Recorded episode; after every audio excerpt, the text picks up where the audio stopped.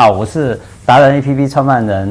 那个一梦。那我们今天呃很难得碰到从美国回来的 Elton，然后我们在想要，哎，他从你刚杜拜刚回来对不是对？的，是的，呃，我们想要请他，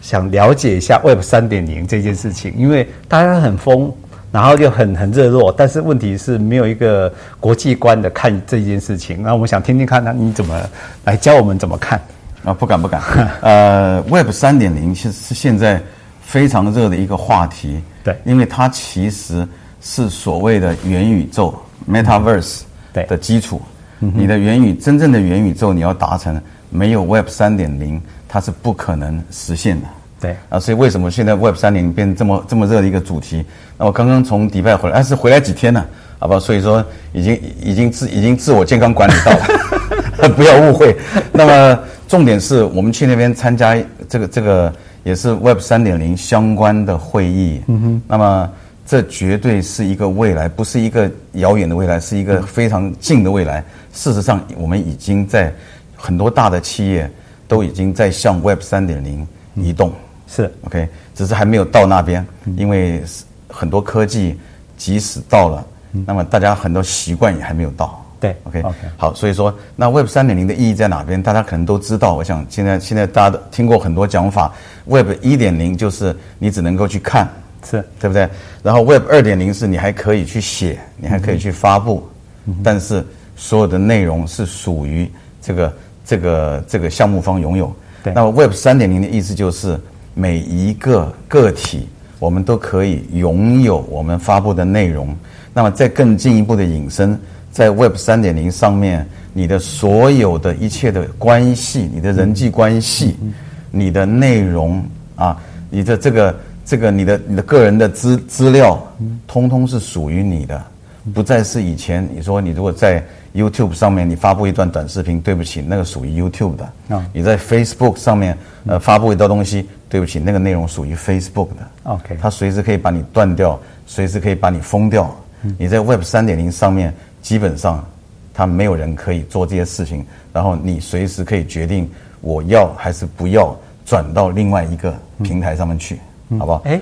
这个就是我们年轻人最想要的一件事情，哎。是是是。哦，所以才会从 Facebook 躲躲大衣里面去嘛，对不对？因为他觉得隐私权的问题，现在的大家也在讲这件问题，不管是年轻人，甚至到我们这种年纪的，也认为说应该是要有自己的空间、自由空间，对不对？所以 Web 三点零对我们人的帮助是，你觉得在未来的生活里面是会是什么？会是超级巨大的，会是超级巨大的。在在 Web 三点零的平台之下啊，是人可以得到真正的自由。 OK， OK，那么它的 Web 三点零是绝对跟区块链绑在一起的。是那为什么去去杜拜？杜拜现在是全球区块链之都。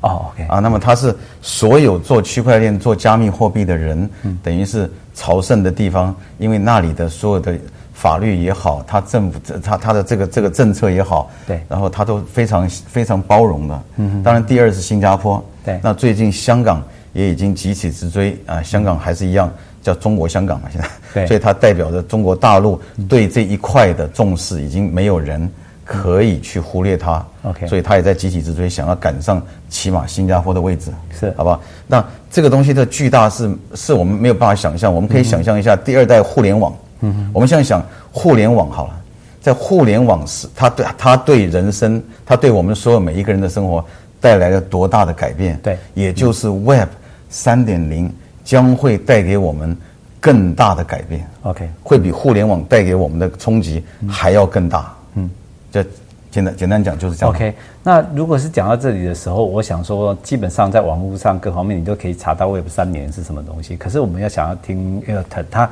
真的去，诶、住在美国，又去这个迪拜去开会，然后回到台湾，即将又要飞走了。那我们很想说，如果在我们切实应用上，比如说我们从八十岁到八岁好了，他如果真正可以让他体验得到的会是什么？你可以举一个例子吗？比如说，如果 Web 三点零之后的感觉，这样子，我觉得他最最切身能感觉得到的。好，我我举一个例子好了，我举一个例子好了，过去是一个中心化的，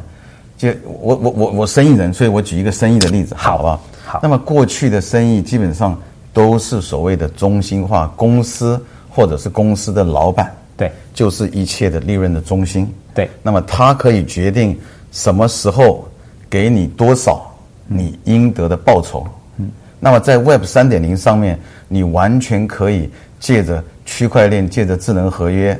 在它该发的时候，它完全不能够不发给你，是因为 OK 因为区块链智能合约就自动主动就拨给你了。对，然后你要离开公司这的时候，它不可以用任何的方式来卡你。对，你你有，也就是说你，呃，Web 三点零的意义就是说，你有完全的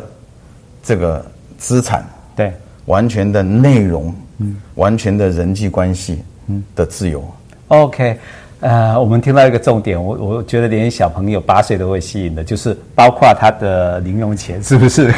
父母亲就不能卡住你，因为有这么个月，还有用所以爷爷奶奶的钱